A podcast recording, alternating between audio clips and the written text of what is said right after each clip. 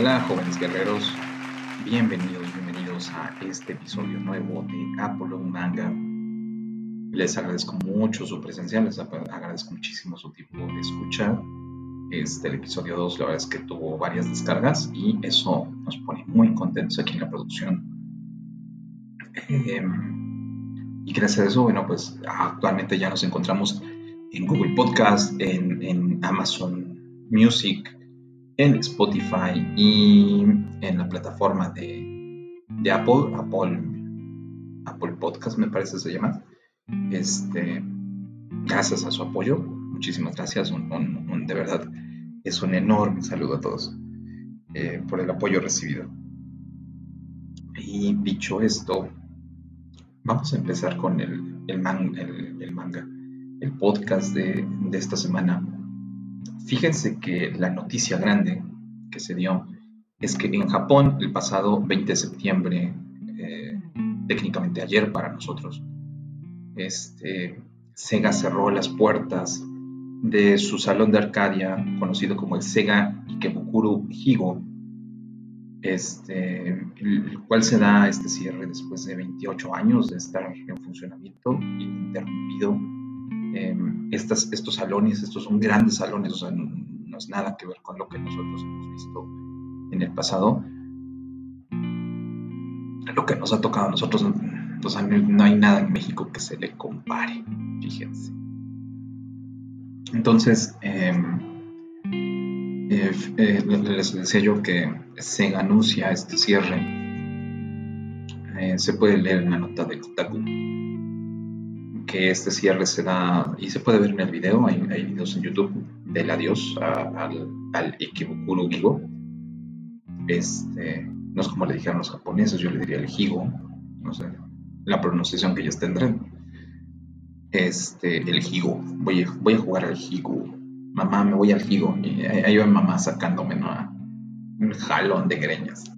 Este, fíjense que, que, mamá, les digo, ya, ya son una señora por ahí de 80 años este, pero tuvo bien a mandarme este, por Facebook, como me lo mandó, este, un, meme, ¿no? De un, de un oso, de una mamá oso sacando a un osito este, de, de la cueva, ¿no? Lo llevó en el chipo.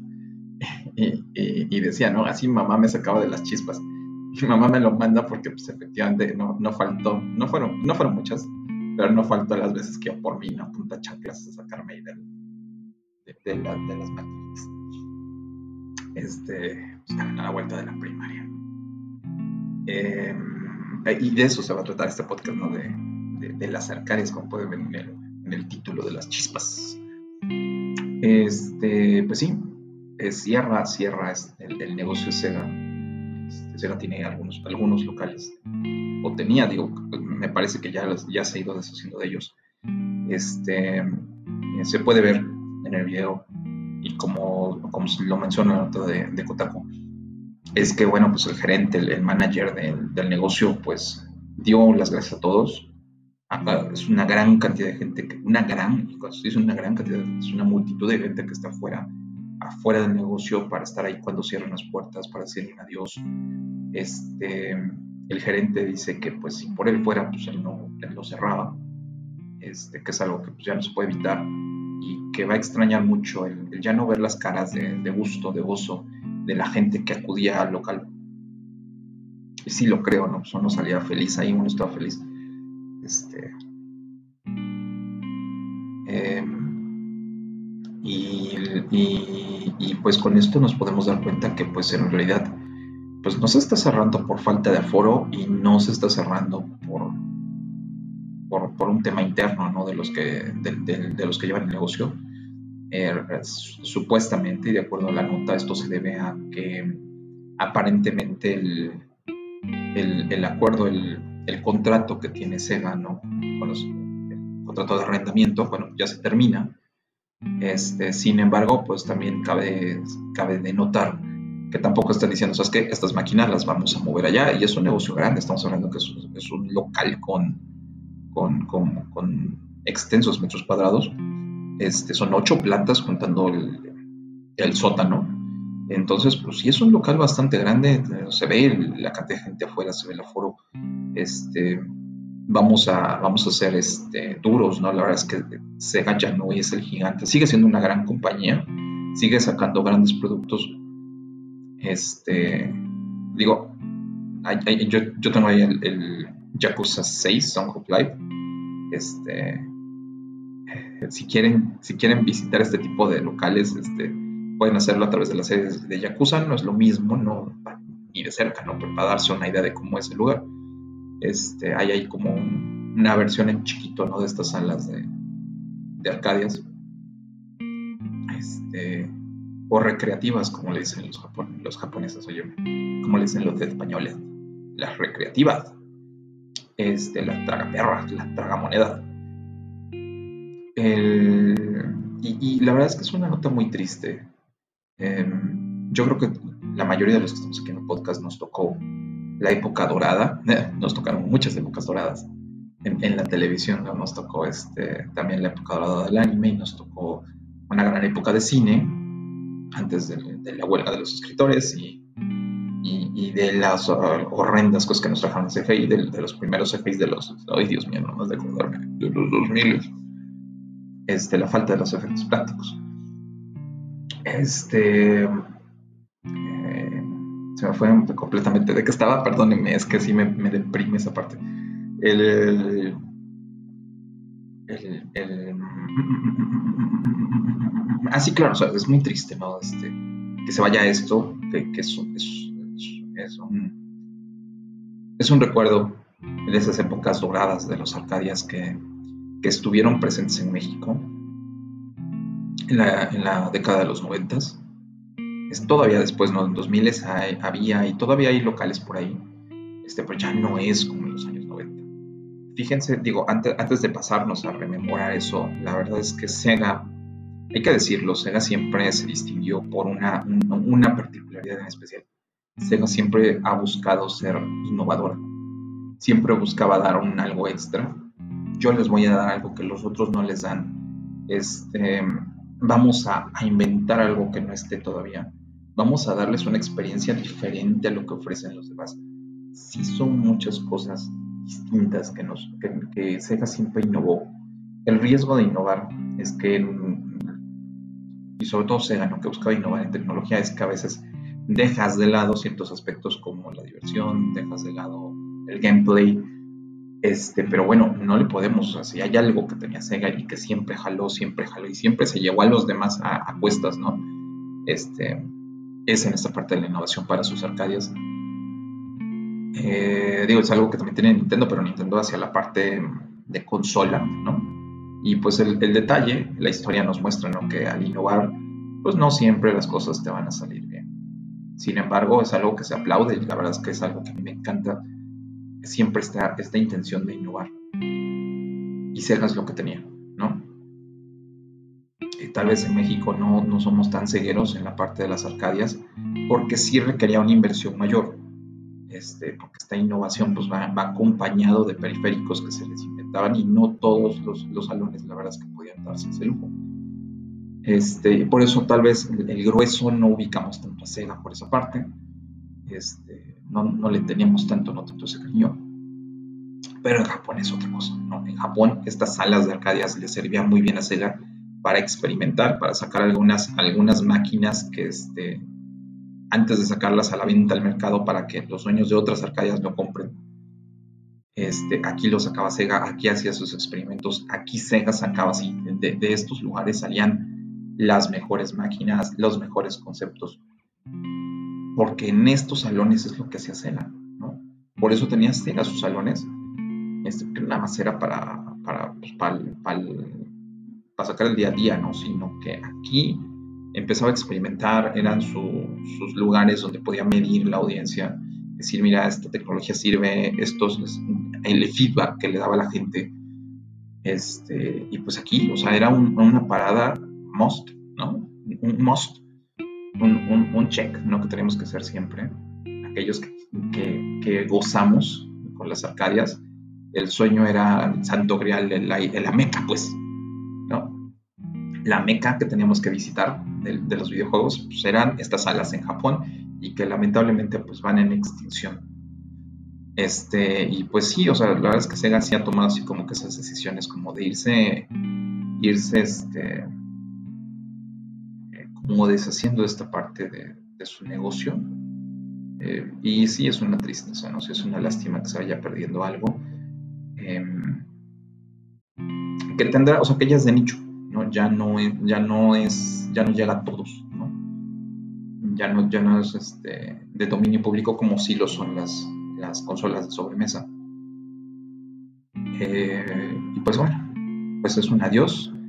Esta tienda, eh, nos menciona el dato de Kotaku, es que abre en julio de 1993 con el nombre de Ikebukuro Higo. Este, como les decía yo, se vuelve rápidamente un lugar, un monstruo, un lugar donde uno tiene que visitar. ¿Te gustan las arcades a huevo? Vas a tener que ir ahí. Y este, eh, Sega se hace de este lugar con el tiempo dicen que va cambiando de colores. Actualmente el color que pueden ver en la foto es un color rojo. Y bueno, pues, eh, pues sí da, sí da cierta tristeza ver que esto, estas reminiscencias que quedan de algo tan bello que nosotros disfrutamos, pues vaya desapareciendo. Que como los dinosaurios se vayan extinguiendo. Y dicho esto, eh, ahora sí vamos a pasar a la parte ya de, de, cómo era esta época dorada en los 90 para los que quieran recordar, o bien para los que quieran este, conocer cómo fue esa época dorada. Fíjense que las arcadias, las maquinitas, se dividen en, dos partes, se dividen en dos momentos, este, que es la salida Street Fighter, no, la salida Street Fighter 2, la llegada Street Fighter 2 y antes de Street Fighter 2. Este, eh, la verdad es que fueron un exitazo, ¿no? Es, evolucionan, es, un entretenimiento electrónico que sale después de las tragaperras, que tragaperras hay en cualquier lado, ¿no? Hasta la fecha todavía sigue habiendo ahí cerca de, su casa. Hay dos, dos negocios que tienen, este, pues son como juegos de azar, ¿no? Ya saben, este, de, de musiquitas y como de apostar, o bien los que están ahí cerca de la casa que tienen, son como cascadas de monedas, tú echas monedas, este, la cascada es el piso, el piso se está moviendo, cuando tú les echas las monedas, el piso empuja monedas que están enfrente de él y pues todo lo que caiga es tuyo, ¿no? Tal vez tú echaste tres monedas, se activan los pisos y terminan cayendo cinco monedas, ¿no? Entonces ya, ya te llevaste de ganancia dos monedas. También tienes sus fajos de billetes y, y, todo esto, ¿no? Pero pues esto no es ni la sombra del... No, vaya, que ni la sombra es como querer comparar un, grano de arena con, con el David de Miguel Ángel, ¿no? Este, allá en las épocas de los 80s, de los 90s, la industria de las maquinitas pega con fuerza a nivel mundial. Aquí en México pues, mm, había en cualquier lado. Miren, yo, yo, me, yo me crié en un, pueblito chiquito, en un pueblito donde la calle principal era de tierra. ¿Sí? Este, actualmente ya no es así, pero imagínense, en ese entonces, en, un chinga pueblito donde, donde el camino es de tierra, en un negocito donde venden cositas y que es de madera, ahí en una esquina, ahí habían dos máquinas. Las maquinitas eran de un botón o dos botones al máximo. La palanquita era chiquita. Imagínense si yo era niño y sentía que la palanquita era chiquita. Y pues eran juegos muy básicos, ¿no? Tipo Space Invaders. La verdad es que por más que trato de hacer memoria, no recuerdo qué juegos eran los que estaban ahí en ese negocio. Este, pero si era un negocio chiquito, eh, les digo, era de madera. Y estas, estas maquinitas ahí que estaban, este, pues eran muy básicas, ¿no? Con sonidos ahí de, este, apenas, ¿no? Algún efecto de sonido y, y, una música repetitiva. Solo tenían dos botones y la palanquita, que seguramente la han de recordar, una palanquita chiquita en forma como de gota como de gota de agua así alargada. seguramente, ahorita que lo menciono, se han de acordar, ¿no? Cómo era. Este, y eso era todo, ¿no? Esa era toda la máquina. Y estamos hablando en un pueblo allá refundido, ahí en, un país tercermundista, donde pues, ni siquiera la calle principal está pavimentada. Ahí había maquinitas. Pues imagínense, ¿no? El, el, impacto entonces que había en ese momento. Y ni siquiera, y les estoy hablando de la época pre-Street Fighter. ¿sí? Yo después recuerdo que en ese negocio después crece un poquito más y este,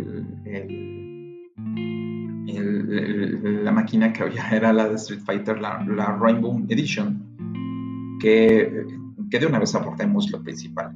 En México había, digo, ya ligándolo con la Reboot Edition, este, en México había muchísimas maquinitas, había muchísimas, pero el mercado era un mercado pirata. No eran máquinas originales, o sea, esas dos maquinitas que yo les decía que en un pueblo ahí refundido en, un país de tercer mundo, no vino un japonés a venderlas, ¿no? aunque eran eh, seguramente o de Estados Unidos, ¿no? No, vino un americano, no vino un, este, no vino un japonés a vender esas máquinas. La verdad es que esas máquinas se vendían aquí porque era un negocio turbio, era un negocio de pura piratería. Y este, quien manejaba esas máquinas aquí en México, el, la nota que seguramente ahorita ya se les viene a la mente, es que hacían la cuenta, ¿no? que, en México había más de 250 mil máquinas de Street Fighter y ninguna de las 250 o las que fueran 500 mil máquinas o un millón de máquinas de Street Fighter, ninguna, ninguna era original.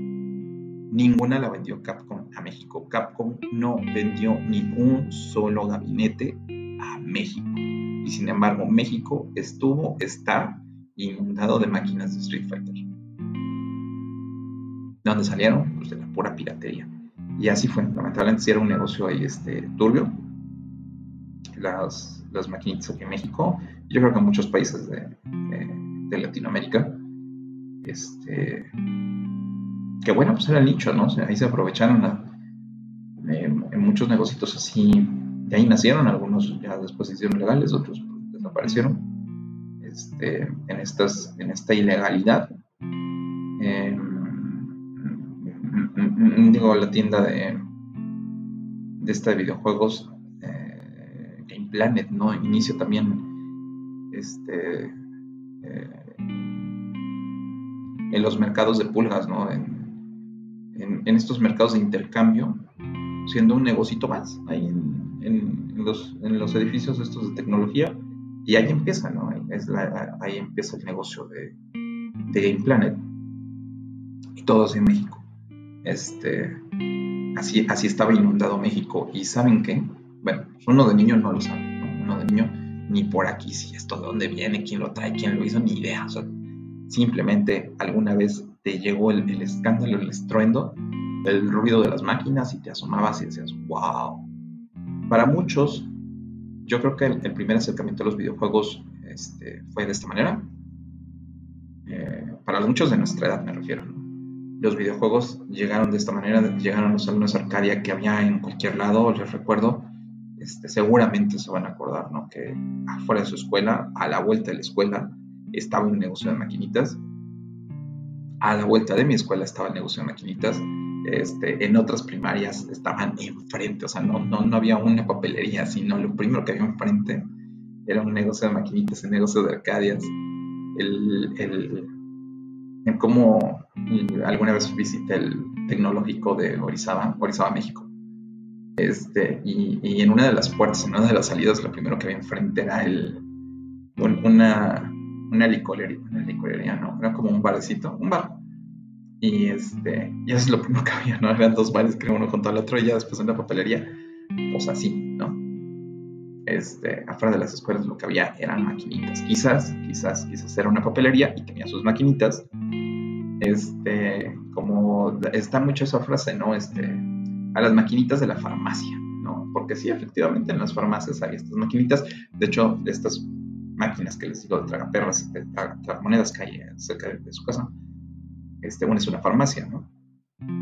Que era una manera de atraer gente, de tener gente aquí en tu negocio, entonces, este, y les digo, pues aparte era pues, un negocio que, que creció en la ilegalidad, y pues si te llegaba un güey y te decía, oye, te vendo esta máquina, ¿no? Y, pues, aquí no te va a faltar gente, y pues aparte que ganas un poquito de dinero, este, yo gano dinero y, aparte la gente ubica tu negocio, ¿no? Vas a estar teniendo siempre aquí, aunque sea la mamá que viene por el chamaco, pero siempre vas a tener aquí es gente, ¿no?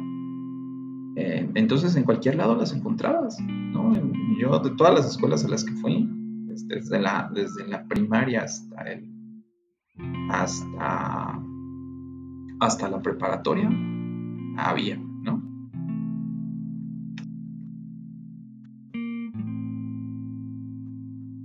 Perdóneme, estoy contestando aquí en los comentarios.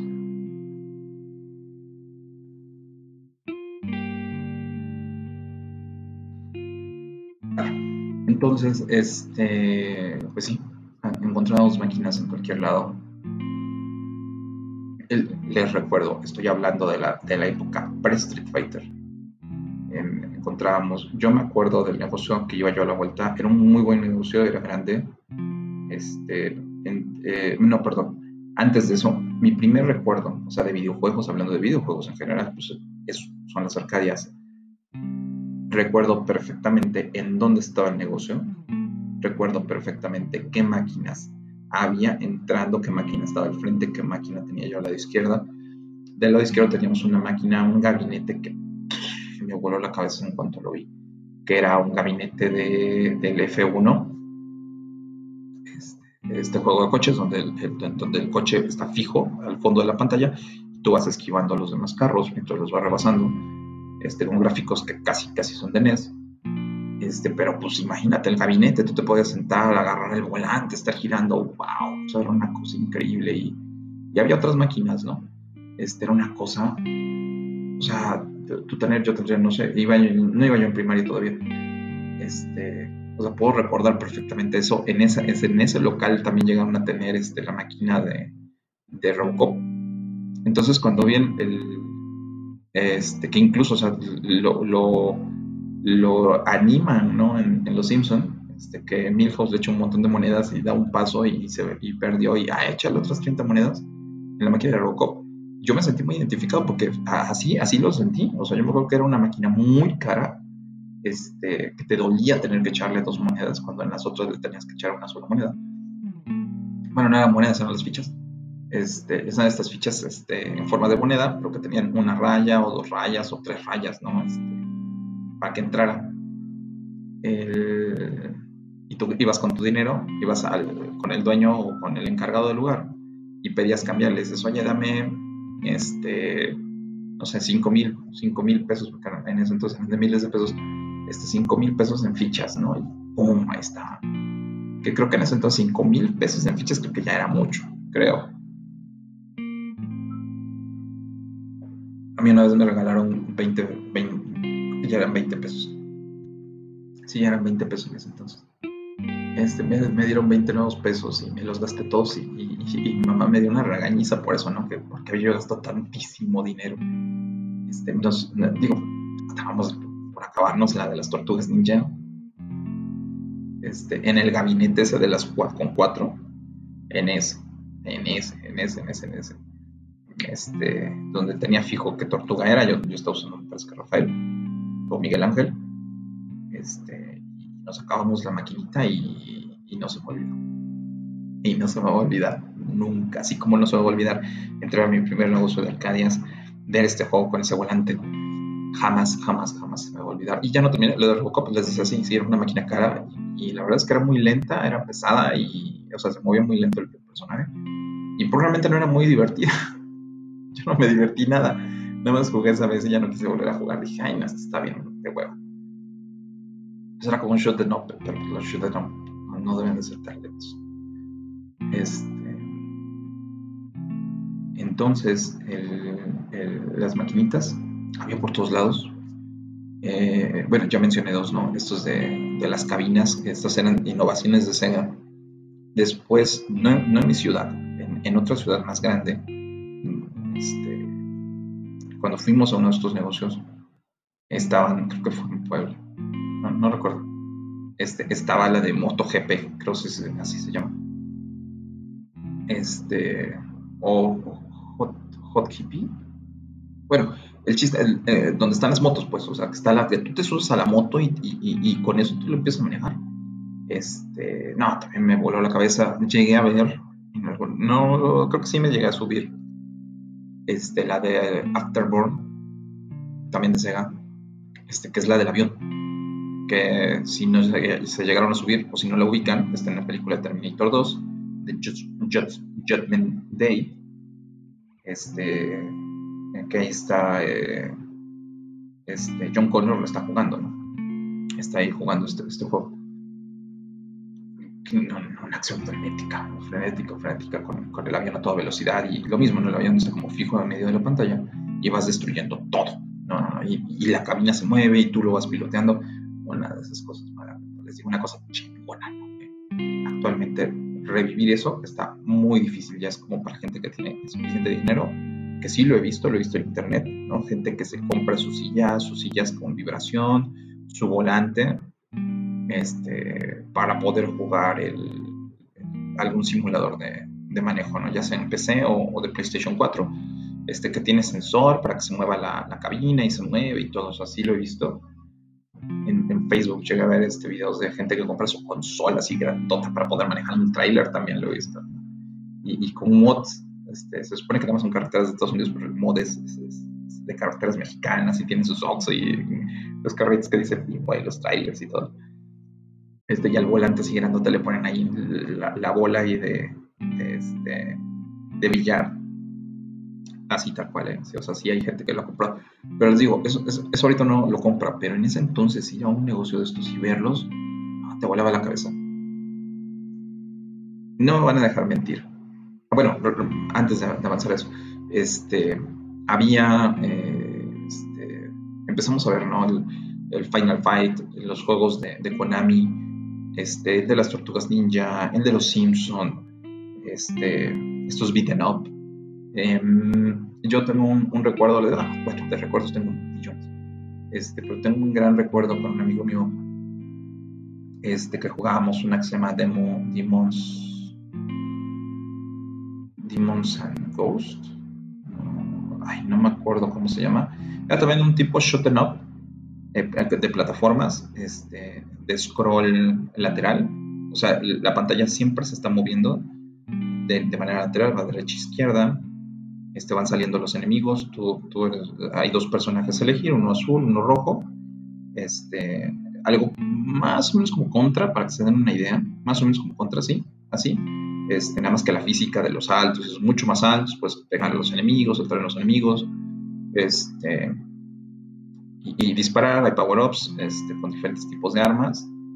Eh, se acaba el nivel y llegas contra un jefe final. Esa máquina, yo tenía un amigo que podía acabarla con una sola moneda. Yo con él, o sea, con él como, como apoyo, gasté dos monedas. Y nos la acabamos, ¿no? Y el dueño del negocio, que es donde estaba la de las tortugas ninja, y fue donde, donde gasté mis 20 nuevos pesos, este, nos, no, no no manches, muchachos, ustedes no, son bien buenos, pero eh, digo, eh, se notaba lo que mi cuate era el, mejor. Dice, no, tú deberías de venir, voy a, organizar un torneo de esto, del otro. El señor, la verdad, yo no sé por qué habrá cerrado su negocio, pero el señor, la verdad es que se ve que le tenía mucho cariño a, su negocio. Este, tenía, como promociones, si gastabas tanto te iba poniendo como estampitas y si juntabas tantas estampas, este, después puedes canjearlo por, por productos que había ahí eh, yo, me acuerdo, yo me acuerdo perfectamente que tenía unas playeras ahí colgadas con el nombre de su negocio. Este, una cosa, o sea, muy bien hecha, muy bonita el lugar. El lugar siempre fue muy limpio. Este, eh, eh, yo iba en primaria, o sea, yo era un niño de primaria y la verdad es que el lugar era muy sano, estaba muy padre. no había así muchos vaguitos.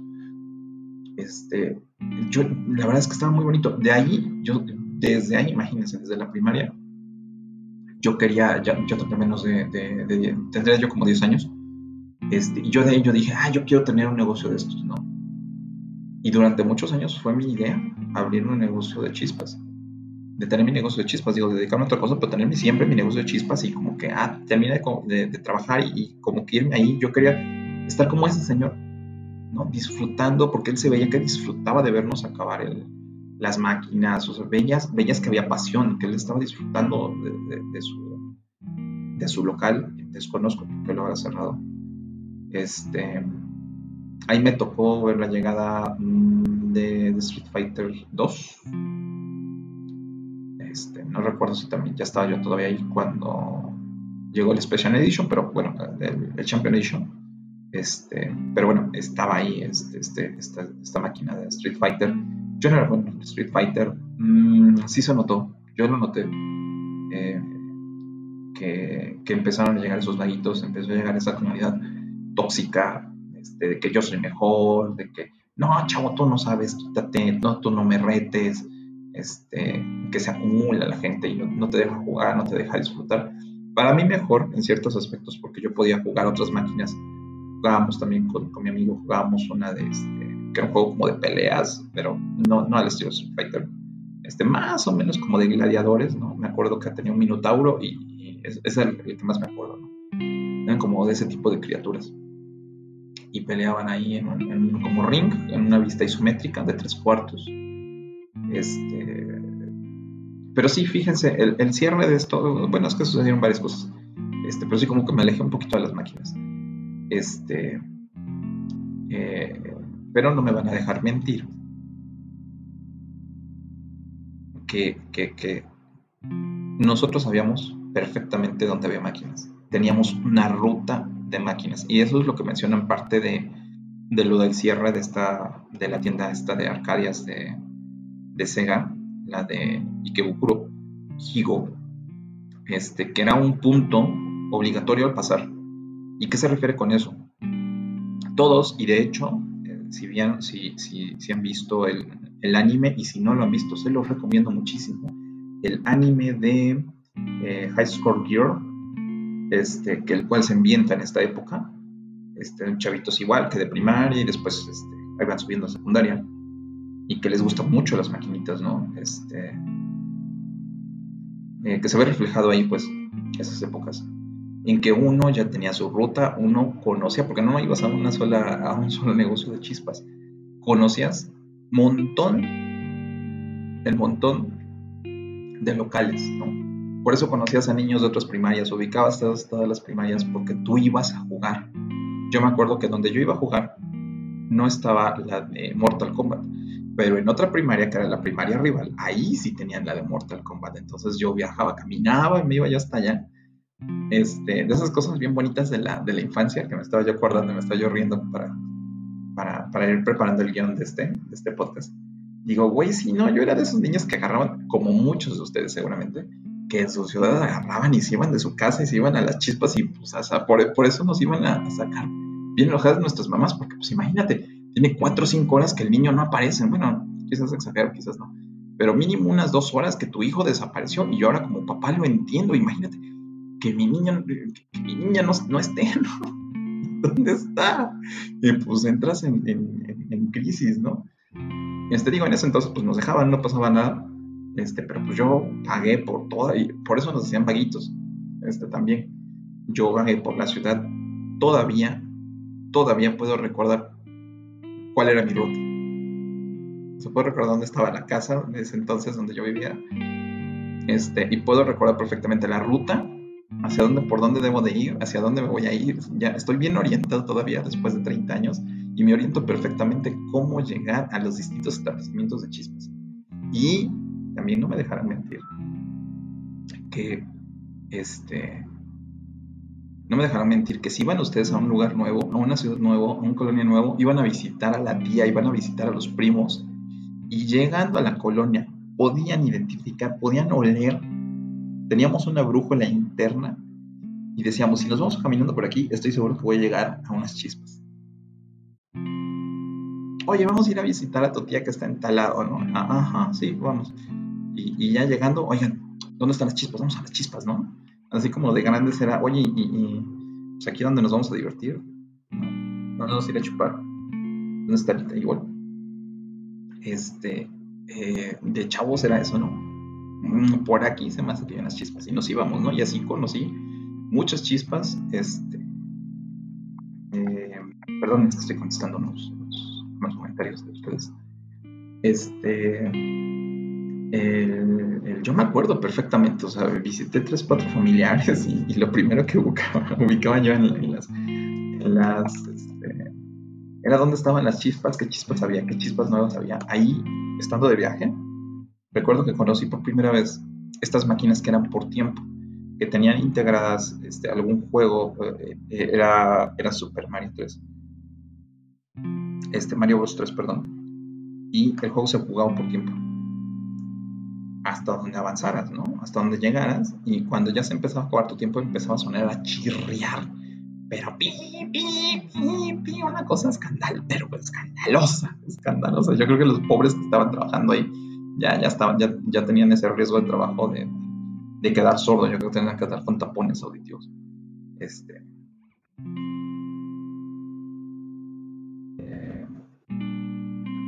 Eh, eh, y así, ¿no? Así, así ibas y, ibas conociendo, eh, tenías tu ruta, ya empezabas a conocer a los vatos que jugaban mejor, con los juegos de pelea, que empezó a ser pues, algo. Ahí, ahí nace gracias a Street Fighter y esto, bueno, y a los otros juegos, este, Mortal Kombat y eso, pero, pero inicia con Street Fighter 2. Este, y, y a gente como nosotros que íbamos viajando de local en local buscando distintas maquinitas, ahí es cuando nace el juego competitivo.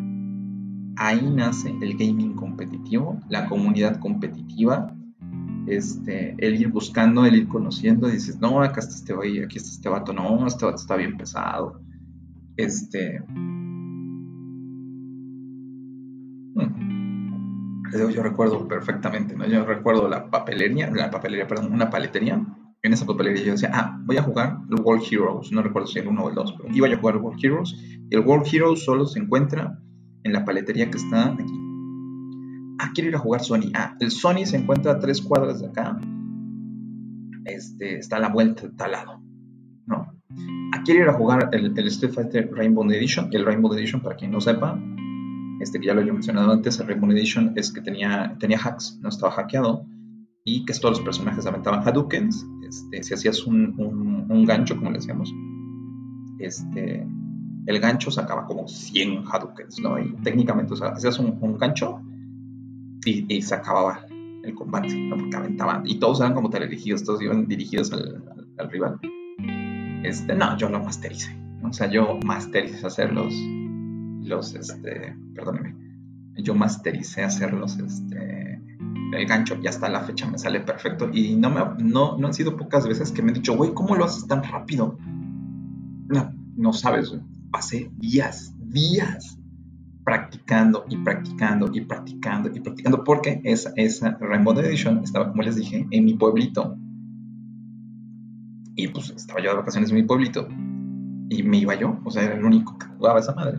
y ahí estaba yo jugando y ahí lo mastericé y hasta la fecha mi cuerpo sabe perfectamente cómo usar un gancho. sea el control que se agarre, el control que sea, me sale a la perfección, porque mastericé eso.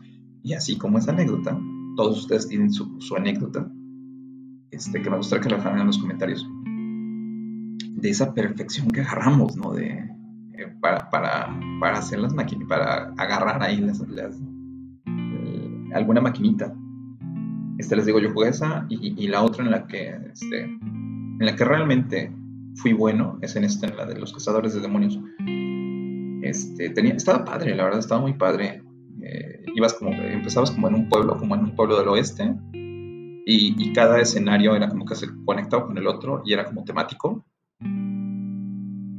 Este, me recordó mucho a otro juego que me prestaron después de... Eh, eh, le, le, bautizamos como Drácula, no recuerdo si así también se llamaba en, Japón, Kid Drácula. Es que también era un juego muy, muy, muy similar, muy parecido en, su mecánica de juego. Este era un juego que no salió en Japón, pero pues ya saben, aquí llegaba la, piratería. Y para cerrar este podcast, vamos a hablar un poquito rapidísimo de, la de, esa piratería que, que, hubo de juegos de NES. Porque gracias a esa piratería que hubo juegos de NES, como les decía yo, de estos mercaditos que se ponían que vendían estas, este, estos cartuchos o te los intercambiaban este, para, tu, para tu familia, porque pues, la verdad es que casi nadie tenía un, un este, original. Este, si era la gente como con más lana, la mayoría llegaron a tener, llegaron porque yo no tuve, pero mis vecinos sí. Este, tenían sus, sus cartuchos piratas de, de Family y este que yo pensé que los traían de Japón, pero no, ya después me enteré que este, en realidad eran copias hechas en China o en Taiwán y, este, y de ahí las, las o sea, las que se veían iguales, idénticas a las japonesas. Y ahí conocimos cosas hechas por el mismísimo diablo y que salían del círculo del infierno como Circus Charlie. Pero no vamos a hablar de eso, vamos a hablar acerca de algunos juegos que nos llegaron por estos negocios piratas, ¿no? De mil juegos en un cartucho. Y de repente nos encontramos porque íbamos uno, uno iba solo, ¿no? Les digo, de nuevo cuenta de esa, esa parte de, de, la infancia, ¿no? o bueno, iba y se metía a esos negocios y llevabas ahí cartuchos piratas y los querías cambiar por otro, comprabas un cartucho pirata. Y, este, y, y, tú te ilusionabas con ver el, el, cartuchito chiquito, porque ya saben que el, chiquito no era el grande. este cartuchito chiquito con, unas, con un sticker ahí pegado y de repente veías y decías, wow, es ella, es Yoga, es Shiro, es este... Em, eh, de Capitán Subasa, ¿no? Es, bueno, es, es, Oliver. Y les decía yo, es esta, esta situación de que ser un fanático del anime y querer jugar tus animes en el NES eh, no era una muy buena combinación. En primera no había muchos, lo que nos llegaba era por parte de la piratería, mucho, ¿no? Como lo vamos de la parte de las arcadias, que mucho era en realidad piratería. Este, y aquí nos llevaban muchos juegos piratas. quizás, quizás más de uno recuerde querer jugar en su family el juego de los supercampeones que pues es un juego tipo RPG que este, o sea, tú para hacer los, los, pases, para la defensa, para todo, o sea, tú elegías un comando y ya ahí se, se efectuaban, o sea, venía el atacante y ya tú elegías cómo iba a ser como que la defensa, ya se barrían y todo y se les podías quitar, como puede que no, para dar un pase, entonces no, pues pase de esta pase, vamos a hacer un pase este, bombeadito o a ras y, y elegir a quién se lo ibas a pasar la pantalla se dividía en dos, la parte de abajo es, en realidad es donde estaba el gameplay, que es este, tú elegías las acciones, y en la parte de arriba veías pues, más o menos algo de movimiento. La calidad no era mala, no se veía mal, o sea, sí realmente se veía que eran ellos, que, que era base, este, que era Oliver Atom y su equipo, o bueno, más o menos, este, pero sí, pues, si eran ellos, pues, sí se veían más o menos como en la caricatura. Y este, pero el problema en primera, pues es que no era un juego de fútbol convencional. Este, eh, en realidad los gráficos eran pues, imágenes ahí que se, medio se movían, pero tú no tenías control sobre ellas y en realidad todo el gameplay era elegir comandos, que a priori suena aburrido. No es lo que tú esperabas. Dices, bueno, pues qué tan difícil era hacer un juego de fútbol con capitán, con, los personajes de los supercampeones y, y, poder hacer ahí ataques especiales, ¿no? Como años, muchos años después nos trajo este, Mario Strikers. Este, pero no, era un tipo de juego RPG y eso realmente el juego pudiera no ser aburrido, pero había un pequeño detalle y es que estaba en japonés. Entonces, para saber, para poder jugarlo, porque tú estabas súper emocionado porque ibas a jugar con Oliver Atom en tu NES, en tu Famicom pirata, este, pues en primera no entendías ni una chingada no entendías nada. Este, y era puro prueba y error, prueba y error, que pues actualmente digo con los simuladores pues no hay problema, pues se prueba y error rápido, inmediato, pero en ese entonces pues no era así. Y cometías muchos errores y pues rápidamente era frustrante, pero, pero conozco casos de gente que no le importó, dijo no, no, no, no, no, yo quiero disfrutar de, de, de los, de Oliver Atom, yo quiero ser Oliver Atom, quiero hacer el tiro con chanfle este, y va a estar bien chido cuando ya puedo usar el tiro del tigre y todo. Y, y, se esforzaban y se esmeraron y se aprendieron los comandos. No, no teníamos ni idea de qué decían, de todas maneras, de prueba, a base de pura prueba y error, encontrábamos cómo, este, cómo jugar. Y, este, y sí era satisfactorio, ¿no? Después de estar prueba y error, de repente ver que este, Oliver sí hacía su tiro con chanfle, no, pues qué cosas, ¿no? Qué cosa más maravillosa. Eh, eh, pero había otro segundo problema. Ya habías aprendido más o menos qué significaba cada, cada, cada garabato que veías ahí.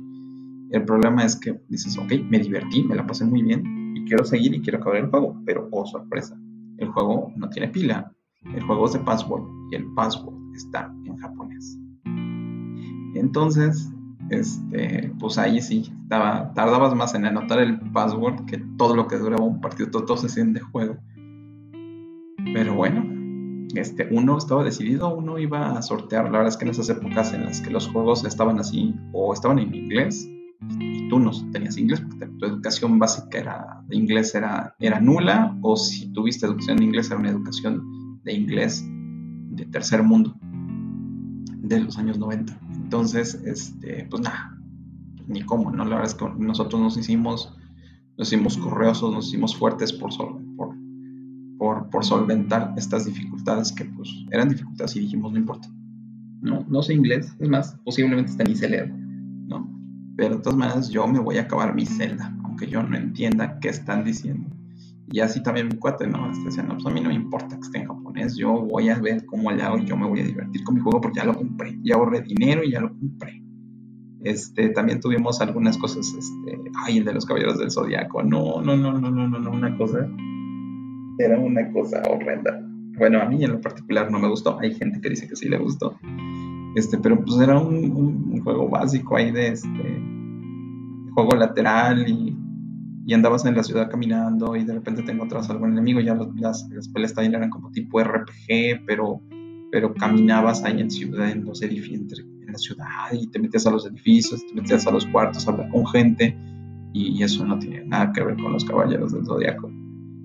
Entonces, este, no, no, no, no, una cosa este, espantosa, pero tú ilusionadísimo, porque pues, ni se parecía a ella, ¿no? Este, pero tú ilusionado porque ibas a poder jugar con, con Sella de Pegaso.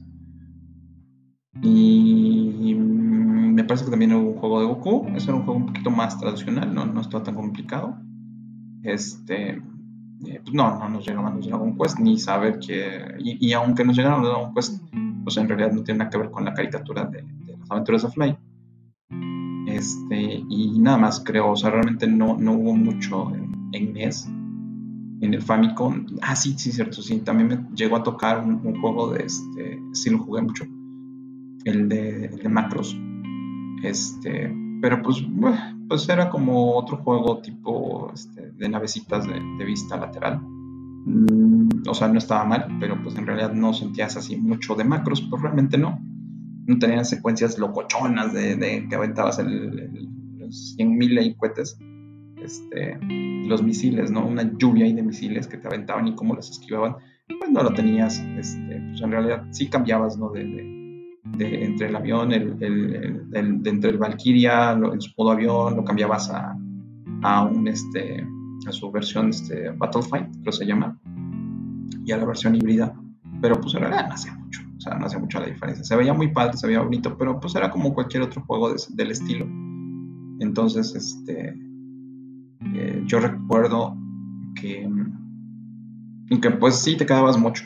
O sea, ser fanático de los videojuegos y ser fanático del anime y no era muy buena, o sea, no, ibas a tener muy buenos resultados. En Super Nintendo hubo juegos, hubo un poquito más de juegos, pero ya no, ya no eran tan fáciles de encontrarlos, ya no había tanta piratería de los juegos de Super Nintendo, entonces ya no tan fácil se encontraban, como que sí se perdió esa parte. Creo que Nintendo sí se puso mucho más canijo con eso. Yo recuerdo que los juegos que llegué a jugar más fueron los de Dragon Ball, que seguramente todos los jugaron, y no sé ustedes, pero al menos yo los jugaba en estas maquinitas que ya adaptaban, ya adaptaban estos este, como emuladores. Y, tenía como 100.000 juegos de Super Nintendo en uno. Creo que también eran de tiempo. Este, y ahí sí, ahí sí, sí le di bastante a los juegos de Dragon Ball. Que este, pues le faltaba mucho, ¿no? Les faltaba mucho, pero la verdad es que eran, o sea, aunque no eran, no tenían un gran gameplay, este, y ya tú te divertías aventando. Y me acuerdo que se partía la imagen, o sea, como que un personaje estaba en el suelo y otro estaba volando en el cielo. Entonces partía la, la pantalla a la mitad, este, a nivel horizontal, y, ver cómo aventaba este Vegeta un Kamehameha y Goku aventaba un Kamehameha. Se veía ridículo, pero, pero pues te divertía muchísimo. ¿no?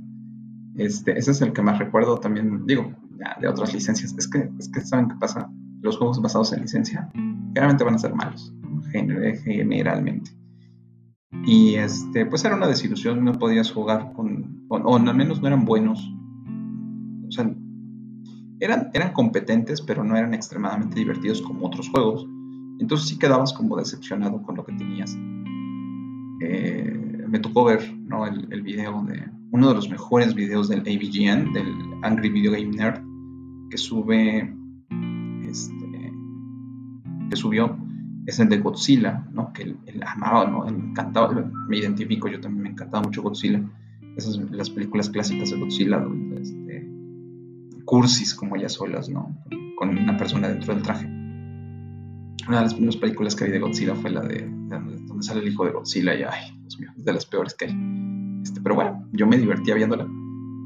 entonces, este, él en su video es lo que menciona, ¿no? Que en el NES él compró sus juegos de Godzilla y en Super Nintendo también, y la verdad es que estaban feos, ¿no? realmente eran juegos aburridos, o eran juegos de estrategia, o eran juegos, este, eh, un, side-scrolling feo, feo, poco divertido. Y dice, pues, ¿qué hubiera costado poner un juego de peleas, ¿no? De, Godzilla. Y que lo encontró y era un juego que nunca salió de Japón y era de Super Nintendo. Y les digo, la piratería en Super Nintendo la verdad es que sí estaba complicada de, de llegar a ver. Entonces, este, dice que les costaba haber traído ese tipo de un juego de peleas, ¿no? Y pues pasan muchos años cuando descubre que había juegos en, Xbox, en PlayStation, juegos que se veían hermosos y, eran divertidos de jugar. Y, en el video pueden ver cómo, cómo, cómo este, de la frustración, o sea, cómo realmente está frustrado. Yo así me sentí también cuando llegué a conocer, o sea, yo me acuerdo que quise jugar un juego de Evangelion que había salido en Nintendo 64 que solo salió en Japón. No lo pude jugar. O sea, sabía que existía, pero no lo pude jugar. Y, y el juego de, de, este, de macros, ¿no? También me hubiera encantado jugar algo bueno, algo más padre, algo que se notara, que se sintiera que era macros, ¿no? Y sí lo llegaron a sacar. Lo llegaron a sacar en, Xbox. Este, y que se veía y, oprimías un botón y sacabas esa lluvia de misiles que yo quería ver, ¿no? y y dices, wow, al fin, ¿no? Este, qué genial. Eh, los juegos, de, vamos, o sea, el, juego, el juego que es ahorita el juego de peleas de, Dragon Ball, este, Z Fighters. Pero en PlayStation 2 yo disfruté muchísimo este, el Budokai 3. Pero el que es de peleas, este, el, que, el que no es de arena, o sea, es, una pelea de uno contra uno, tipo más o menos como Virtua Fighter, no, no un Virtua Fighter, no, muy mala elección, como si fuera un, un, Street Fighter, este, de uno a uno en cara y podías hacer más o menos unas reminiscencias de lo que era este, las aventuras de, de, la saga este, de Dragon Ball, de Dragon Ball Z. Este, no, yo a ese juego le saqué jugo, le, le, exprimí todo, tenía todo lo que yo hubiera querido ver este, de niño de un juego de Dragon Ball. Entonces, este, híjole, ya nos extendimos un montón, 52 minutos. Por lo que vamos a dejarlo aquí. ¿Cómo la ven? ¿Les parece? Vamos a dejarlo aquí. Este, eh, eh, les agradezco mucho, mucho, mucho su tiempo, les agradezco mucho su atención. Em, es bonito recordar estas épocas de, las arcadias, de las chispas, de las maquinitas. Eh, una tristeza que cierren un, gran salón, este, una meca, ¿no? que muchos nos hubieran encantado haber ido, haber llegado, haber jugado. Este, un adiós, dedicarle un adiós a este salón un adiós por el recuerdo de todo lo que nosotros disfrutamos, de todos esos viajes, de todas esas caminatas, de todas esas cuadras que caminábamos con tal de llegar a la chispa, a la maquinita que queríamos jugar, que conocimos así nuestro pueblo, nuestra ciudad, que a donde, que, a donde fuimos, lugares nuevos, conocimos máquinas nuevas, gente nueva, gente diferente. Este, ya en otro podcast recordaremos otros, otros juegos, quizás este, hablar de Toki, por ejemplo